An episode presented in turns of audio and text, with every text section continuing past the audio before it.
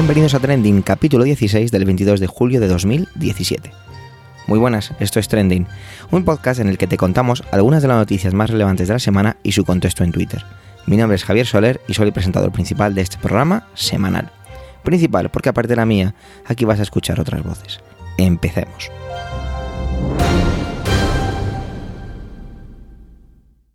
En este capítulo de hoy me voy a tomar muchas licencias, espero que lo disculpéis. La primera de ellas es que vamos directamente al grano. Adelante, Emilcar.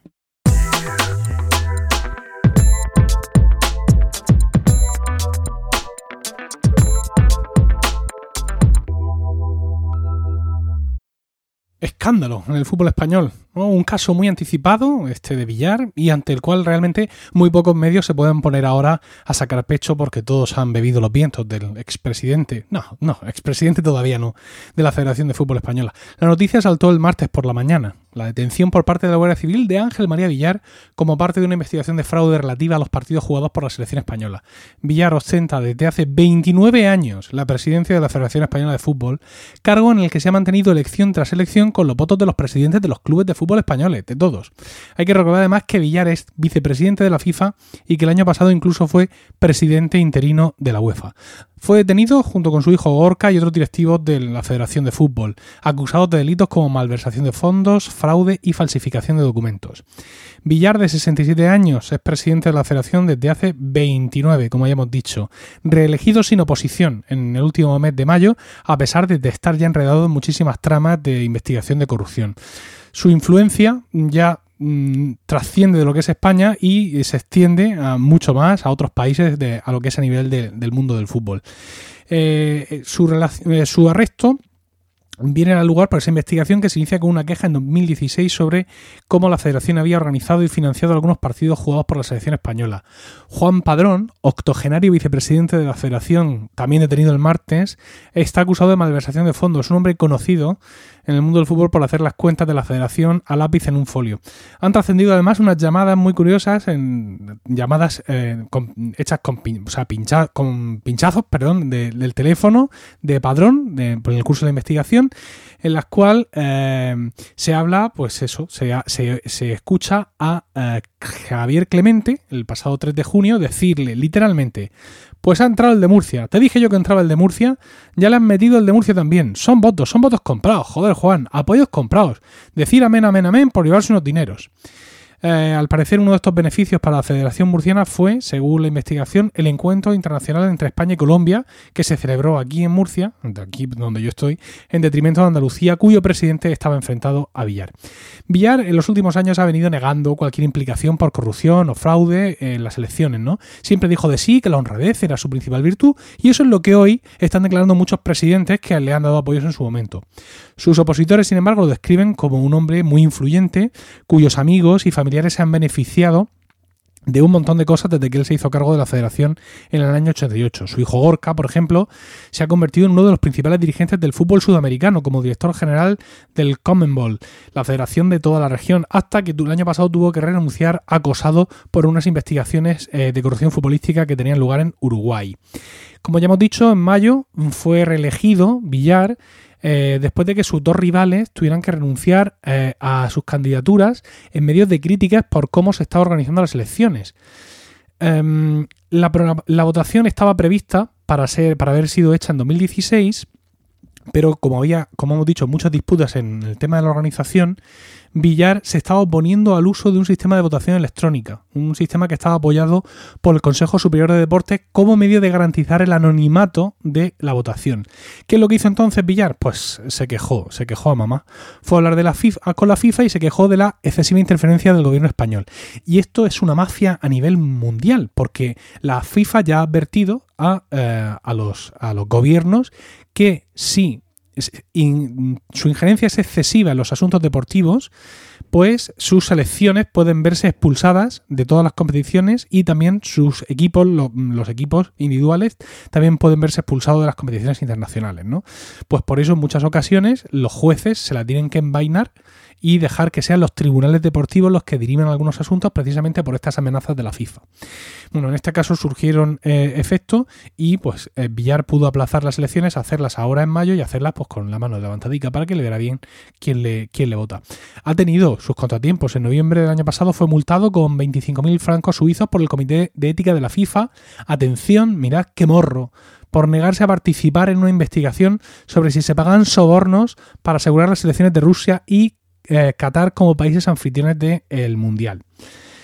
El martes ni la FIFA ni la UEFA eh, fueron eh, ofrecieron ningún tipo de comentario sobre estas detenciones, ¿no? Aunque, insisto, la FIFA sigue teniéndolo en el punto de mira madre mía, ahora ya detenido en todas sus investigaciones por eh, corrupción en acuerdos internacionales.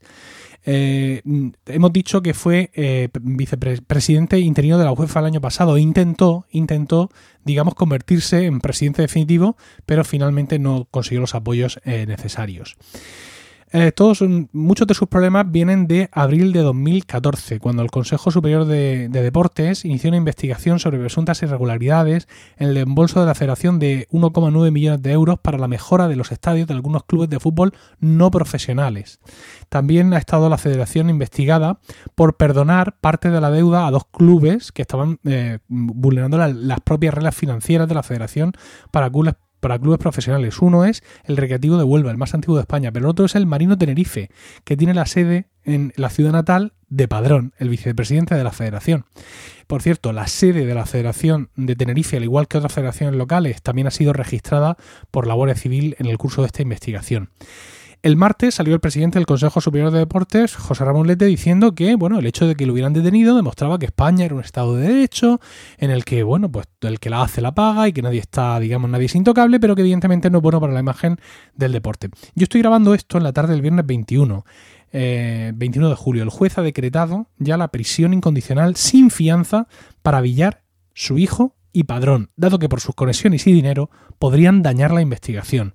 Villar, Villar no se encuentra todavía destituido de sus cargos, cosa que sin duda hubiera sido de agradecer y que podrían haber hecho entre los restos de los directivos de la Federación y el Consejo Superior de Deportes.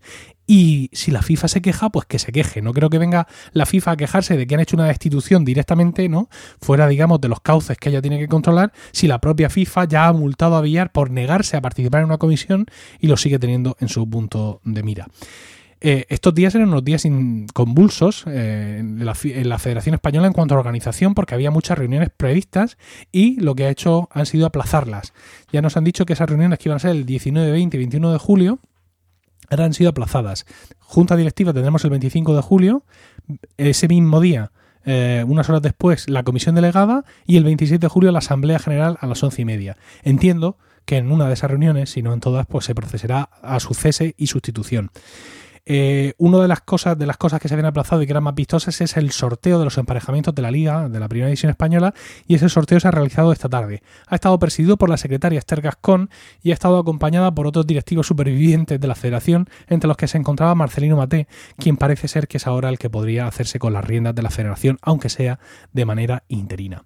Una vergüenza más para no ya para nuestro fútbol, sino para el fútbol en general. A mí ya me duele la boca de hablar del, del, pozoñoso agujero en el que se ha convertido el fútbol. Y este tema de Villar, ya os digo, muy pocos medios de comunicación pueden decir ahora es increíble, tal, como Villar es un corrupto, porque todos le han, estado riendo las gracias y en el agua, evidentemente merced a su infinito poder. Pero nadie se ha atrevido dentro de la prensa a hacerle sombra realmente y a ponerle eh, las cosas eh, claras.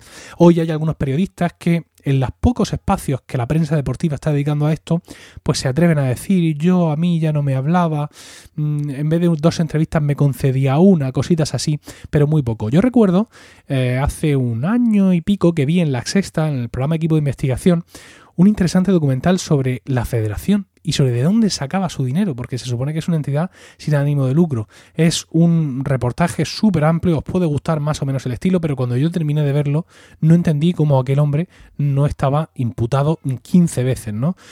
Eh, para terminar esta sección de hoy, eh, aparte de animaros a que busquéis ese, ese, ese, programa de la sexta y lo veáis entero, para que os hagáis una idea de qué va el tema, os voy a dejar con unos, con unos minutos de, del audio de ese, de ese programa de equipo de investigación Las imágenes de la federación tienen derechos audiovisuales. Se pagan a precio de oro. Con su venta, el organismo de billar suma otros casi 12 millones y medio de euros de ingresos. Se incluyen los derechos de emisión de los partidos amistosos. Los bolos de la selección española recorren medio mundo.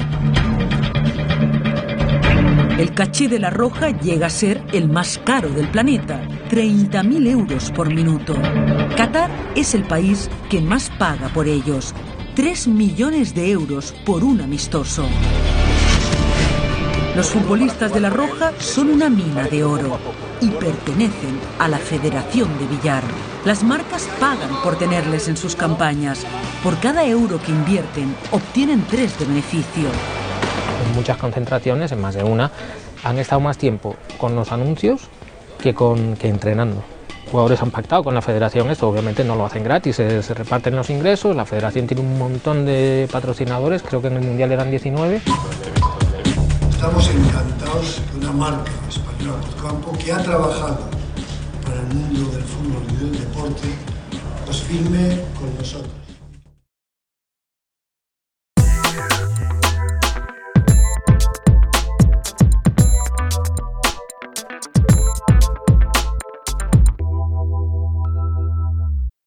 Qué bonito es el fútbol, ¿eh? Yo la verdad es que nunca he sido muy futbolero, el llamado deporte rey en este país, pero sin duda cosas como esta noticia de la que nos contaba Emilio hace que todo tenga un cariz pues muy poco deportivo, ¿no? No desesperéis, porque aún quedan más cositas hoy en Trending. De hecho, ya damos paso de nuevo a Emilio, que repite esta semana. Así que, adelante, Milcar.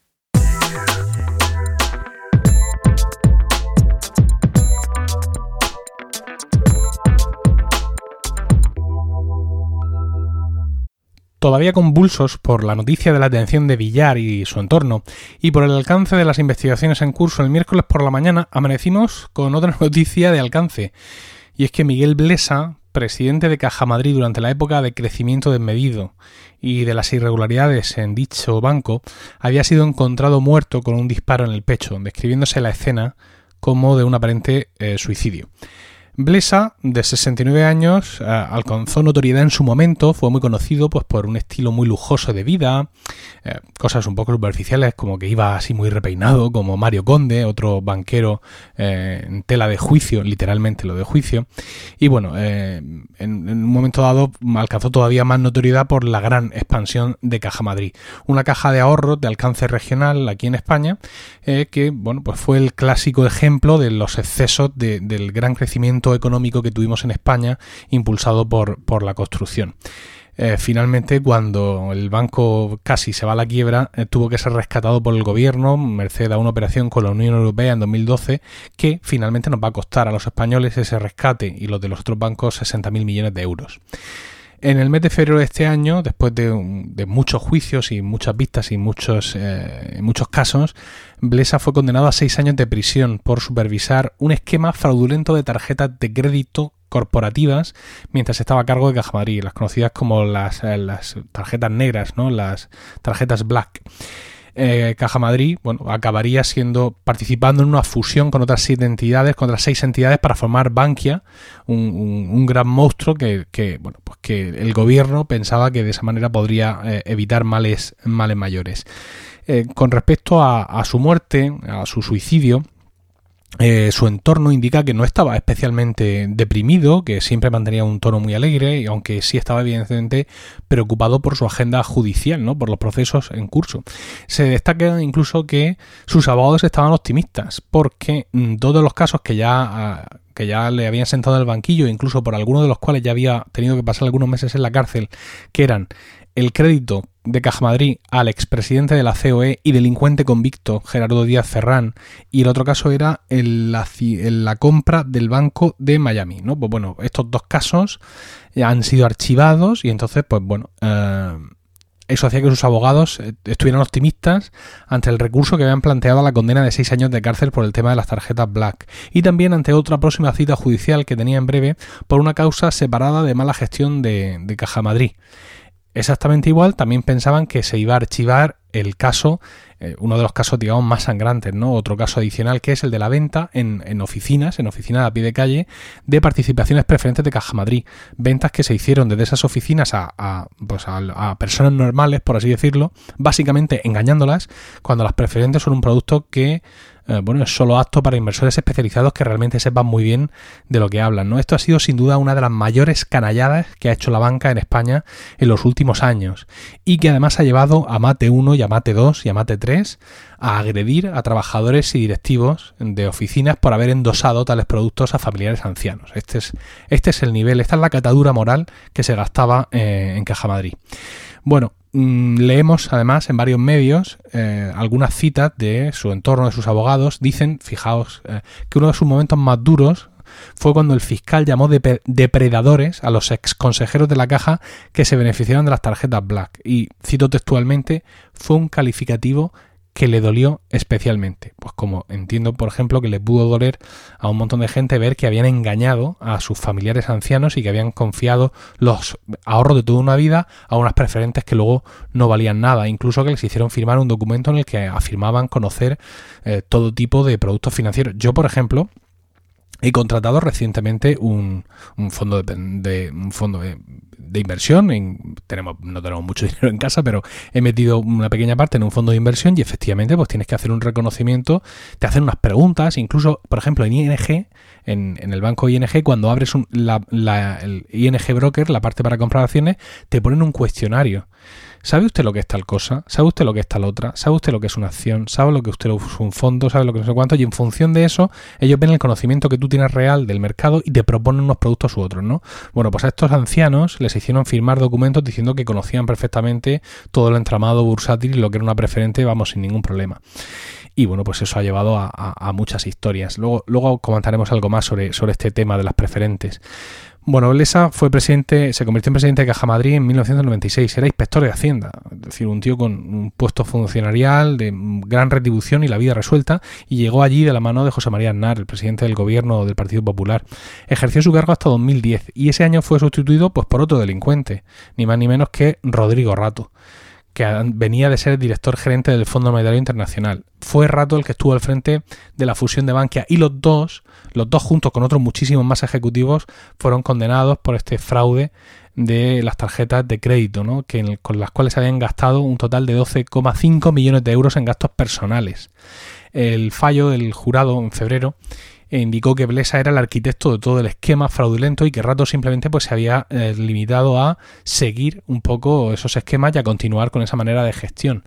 Algunas de las cosas eh, que, se han utilizado para, para algunas de las cosas que se han comprado con esas tarjetas, ropa, restaurantes, viajes, copas, eh, estancias en club de alterne, sí, prostitución, efectivamente, golf, ¿no? Los toros, Muchas cosas, muchas cosas. De hecho, hay una cuenta que voy a ver si la busco y os la pongo ahí en, ese momento que sabéis que tenemos en nuestra cuenta de Twitter.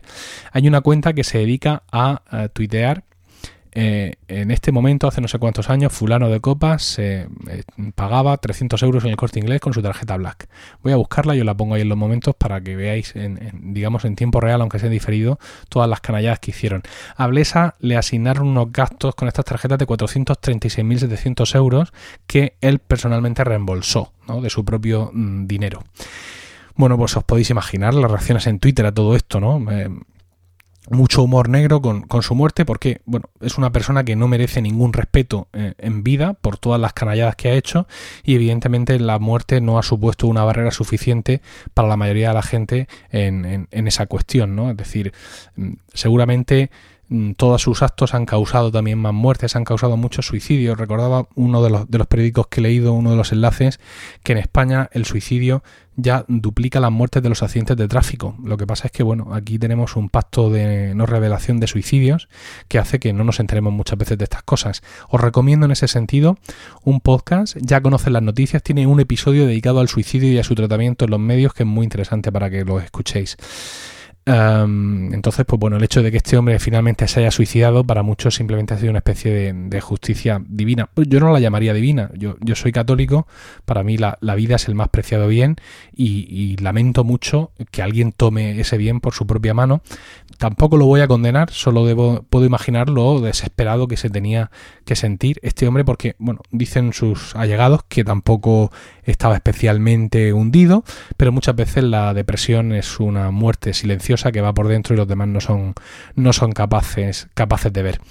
Eh, se ha suicidado durante una partida de caza fueron también polémicas muchas fotos suyas con grandes piezas de caza, lo cual incrementó, digamos, la, inquina del público en general contra este personaje que había urdido todas estas tramas para, eh, pues eso, las tarjetas black y endosarle preferentes a las ancianas. Hay voy a poner un enlace también a un tweet que lleva a un dossier muy amplio de Infolibre eh, sobre Blesa, que evidentemente el último artículo de ese dossier es el de su muerte, pero habla de un montón de cosas y es interesante algunos de los titulares. Ahí tenéis para leer durante semanas, ¿no? Eh, pero dice, por ejemplo, que Blesa sabía ya en 2006 que las preferentes, que esto que estaban colocando, pues era, era, era, mm, era algo fraudulento y incluso que despidió a un trabajador de Caja Madrid, un director que acosado por, por diversas personas decidió devolver de su propio dinero lo que eh, habían invertido en acciones, en acciones preferentes. También habla que el préstamo que le hizo al director, al ex presidente de la ciudad, Díaz Ferrán, él ya sabía que no, lo, que no lo iba a devolver. También que puso en riesgo a Caja Madrid al salvar en primera instancia a Martinsa de, de su primer eh, conato de concurso, un concurso que al final acabó en liquidación. Y bueno, pues un montón de andanzas de este personaje. Iba a decir de dudosa moral, pero no, no me cabe en la menor duda que era una persona sin absoluta ética y, bueno, pues eh, quizá uno de los elementos de, de de catadura más baja que hayamos tenido en España, lo cual ya es bastante decir porque hemos tenido elementos realmente eh, impresentables, impresentables aquí al frente de entidades financieras, cargos políticos y, un montón y un montón de cosas. Os voy a poner también en esos momentos un, hilo, uno de los muchos que se han creado porque este tema del suicidio, pues claro, en Twitter ha dado lugar a mucha paranoia, ¿no? Eh, y muchas, eh, digamos, historias de conspiración y de que alguien los va matando a todos, porque es que realmente todos los casos del PP han estado salpicados de un montón de, fallecimientos, un montón de muertes. Y os voy a leer aquí unos cuantos, insisto, los tenéis ahí en el momento, un, tuit ahí metido. Eh, tenemos eh, ex tesorero del PP, Álvaro Lapuerta, en coma tras sufrir una caída. La mujer del portavoz adjunto del PP en el Senado implicada en Gürtel aparece muerta en un hotel de Bilbao. Muere el juez Antonio Pedreira, instructor del caso Gürtel. Hallado muerto el ex asesor de Arenas implicado en el caso Gürtel. Rita Barberá muere de un infarto en un hotel madrileño. El cobrador de Sepúlveda, el último fallecimiento entre las sombras de la Gürtel. Fallece un testaferro de Bárcenas una semana antes de declarar ante Ruz. Las patrañas del falso juez que añadaba Correa y acabó suicidándose y finalmente hayan muerto a Miguel Blesa con un tiro en el pecho en una finca de, de Córdoba es mucho decir ¿no? que hay aquí una, una, mano negra que aparte de toda la corrupción además va asesinando a, toda esta gente pero es innegable que todas estas coincidencias, todas estas serendipia, por un lado le vienen muy bien al Partido Popular, ¿no? Porque realmente, pues, es gente que, bueno, siempre soñamos con que en una última instancia podrían haber hablado más de la cuenta, aunque yo creo que eso nunca va a pasar. Y bueno, pues evidentemente, muerto el reo, se acabó la causa, ¿no? Pero bueno, en cualquier caso, hay que reconocer que aquellos que están barajando teorías conspiranoicas tienen, de verdad, eh, material eh, en el que, en el que digamos, afianzarse, porque todo, todo este carrusel de fallecimientos realmente sale, sale de lo normal.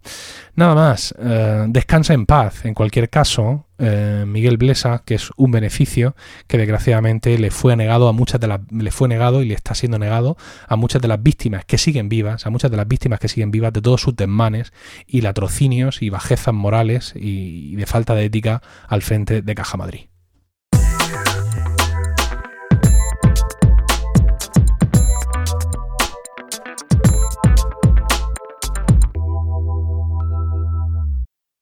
Siempre me había gustado. ¿Nunca os habéis preguntado por qué hace que algo te guste? ¿Realmente lo eliges o simplemente aparece esa sensación? Porque luego está el caso de esas cosas que te gustan y luego, sin embargo, dejan de hacerlo. Aunque bueno, esa quizás sea otra historia, ¿no? En esta que hoy os empiezo a contar, siempre me había gustado. No sé mucho de nada, y tengo que decir que es una cosa que me encanta, porque ello me hace, me anima, me hace, me motiva a aprender sobre algo. Será la razón por la que me dice maestro de educación infantil porque me encanta aprender y enseñar a los niños, pero sobre todo aprender de ellos. Y de entre la cantidad de cosas enormes que no sé, pues no sé nada de coches. He visto muchos vídeos de cómo funciona un motor diésel, cómo funciona un motor gasolina, y sigo sin entenderlo realmente. Eh, para mí es casi magia, una especie de brujería creada por el hombre, una obra de arte cotidiana. Toyota Auris. Ese era el coche que desde más o menos que salió el primer modelo me llamó la atención. Y vuelvo a lo del principio, no sé exactamente muy bien por qué, porque tampoco me parecía el coche más bonito. Recuerdo acercarme al concesionario y probarlo. Esto hizo que me gustara más y se quedó ahí. Empecé a pasar el tiempo, os aseguro que pasó mucho tiempo. Yo por aquel entonces tenía un Seat Ibiza, eh, bautizado como el Corcel Negro, comprado a uno de mis mejores amigos, a Nacho. Era un coche muy divertido. Y pasó el tiempo. Recuerdo que por otra historia que no viene mucho al caso, acabé convenciendo a mi padre a que se comprara un Auris. Fijaros, si había pasado tiempo que ya se había actualizado este dos veces. Mi padre, a diferencia de, de mí, nunca le ha gustado mucho este coche. Él sí que ha sido un apasionado a los coches y sí que entiende cómo funcionan. Unos seis meses más tarde, me levanté una mañana. Era septiembre y mi vida estaba en un punto con muchos cambios. Mi entorno estaba en una dinámica que, bueno, podríamos decir que era algo peculiar. Y tomé una decisión. Me iba a comprar el coche que me gustaba. El corcel negro se lo regalé a mi hermana. Le venía genial y para beneficiarme del plan PIBE, aquello de entregar un coche de más de 10 años y tener un descuento, me quedé con el pequeño Opel Corsa de mi madre, eh, al mismo tiempo mi hermana el pequeño coche de mi madre. Bueno, un poquito de ingeniería familiar hizo que fuera el concesionario. Además, me fui yo solo, me apetecía hacerlo yo solo. Me senté y le dije qué es lo que quería. Aunque tampoco era muy difícil, ¿no? Porque era más o menos el mismo acabado que tenía, que tenía el coche de mi padre, pero el color no era tan fácil de elegir. De hecho, pedí ayuda a una gran amiga y vino a darme su opinión. Tras pasar varias veces las páginas estaba claro. Ese era el color, azul eléctrico. Casi de inmediato bauticé al coche como Blue Arrow. ¿Qué le voy a hacer? Soy un cursi, un romántico y un friki. Ya estaba hecho. Le di el corcel negro a mi hermana, con ruedas nuevas, la revisión recién pasada y limpito. Solo me quedaba esperar. Y llegó el día, y como os puede pasar cualquier otro día, tenía muchas cosas que hacer. ¿Habéis visto uno de los nuestros? La película mm, con Ray Liotta, Robert De Niro y Joe Pesci. En el final, Ray Liotta hace que va de un lado para otro, asesinado con un helicóptero le sigue, está preparando la cena, al mismo tiempo tiene que ir a hacer recogidas y está así como muy agobiado, ¿no? Pues algo parecido, pero menos espectacular y menos, menos cinematográfico tenía yo ese día. Fui al concesionario y ahí estaba. Me metí las llaves en el bolsillo y al acercarme y tocarlo, se abrió, al igual que los retrovisores, con un sonido que ya a partir de ese momento sería un sonido de rutina la cámara trasera, el sistema Bluetooth, la bandeja del maletero, el reposabrazos, el alumbrado del interior y el aluminio del interior. Me encanta mi coche, pero ya no lo tengo. Este martes me levanté como cualquier martes para ir a ganarme el sustento. Fui a por él y ya no estaba. Quise engañarme pensando que quizá mi padre lo hubiera movido, pero no. Blue Arrow ya no estaba. Fui caminando a la policía y se inició la burocracia. Denuncia, llamada al seguro, y un amigo mío, un gran amigo mío, vino a, recogerme para ir al trabajo. No me lo creía y a la vez una tristeza se iba llenando dentro de mí. La gente de mi alrededor de las redes sociales se puso en movimiento y enseguida llovieron retweets, contactos con amigos con fuerzas de seguridad del Estado. Vamos, que la gente me ayudó en lo que pudo. Luego viene la etapa esa de un poquito de cuñadismo. Todos tenemos historias que contar sobre robos de coches, que si aparecerá, que si no, que si es un coche que está de moda o no, que si esto sí, que si esto lo otro, que si lo han cogido para irse de fiesta, que si a mí ha parecido destrozado. Bueno, parece que nos movemos en rutinas y guiones para ciertos momentos sociales. No sabemos muchas veces qué decir y llenamos el silencio con comentarios que si bien no se hacen con ninguna mala intención, pues acaban por cansar. Más tarde viene la etapa de pensar en mañana. ¿Se aparece? ¿En qué condiciones aparecerá? Mejor que no aparezca. Me dan la indemnización y fuera. Incluso el planteamiento de no comprar un coche de nuevo llegó al, a aparecer en mi mente, ya cansada. ¿Y por qué sentirse triste? Me, me, me cabrea, me hace sentir estúpido esa emoción. Que, que eso está dentro de mí. ¿En serio se puede sentir uno triste porque le han robado un objeto, una máquina que te lleva y te trae? Porque al final un coche es eso, una máquina que te lleva y te trae. A ver, evidentemente está la parte económica, ¿no? Yo pagué por un coche, dinero, que no surgió del aire, no soy millonario y mi profesión no tiene el mejor sueldo del mundo, y mi esfuerzo y mi tiempo me llevaron a comprarlo, porque además estaba totalmente pagado. ¿Qué sensación tan estúpida? A lo mejor es que realmente pues me siento vulnerable y que me protejo enfadándome. Quizás sea eso. Oyentes de Trending, seguro que ya habéis visto que suelo tener una visión del mundo algo pesimista. Suelo terminar mis intervenciones con un el mundo es un poco peor hoy, ojalá esto sirva para algo, y frases de ese estilo. Pues realmente no creo que sea pesimista. Es lo que veo, es lo que la vida me va enseñando. Es más, siempre he creído que el mundo puede ser un lugar maravilloso. Para muchos esto puede ser una especie de pataleta, que hay problemas más importantes, que si la salud, que si el trabajo, que si lo que quieras. Pero a mí me ha pasado esta, esta semana. Ha sido sin duda mi trending topic y me apetecía contároslos. Gracias a todos los que habéis, me habéis prestado vuestra ayuda, incluso ofreciéndome vuestros propios coches. Gracias por hacerme creer que el mundo sí puede ser un lugar maravilloso. Bueno, es el tiempo, es el momento de despedir ya este decimosexto capítulo de Trending. Gracias por el tiempo que habéis dedicado a escucharnos. Tenéis los medios de contacto y toda la información y enlaces de este episodio en emilcar.fm barra trending, donde esperamos vuestros comentarios, muy necesarios, muy importantes y sí, muy gratificantes. Un saludo y hasta la semana que viene.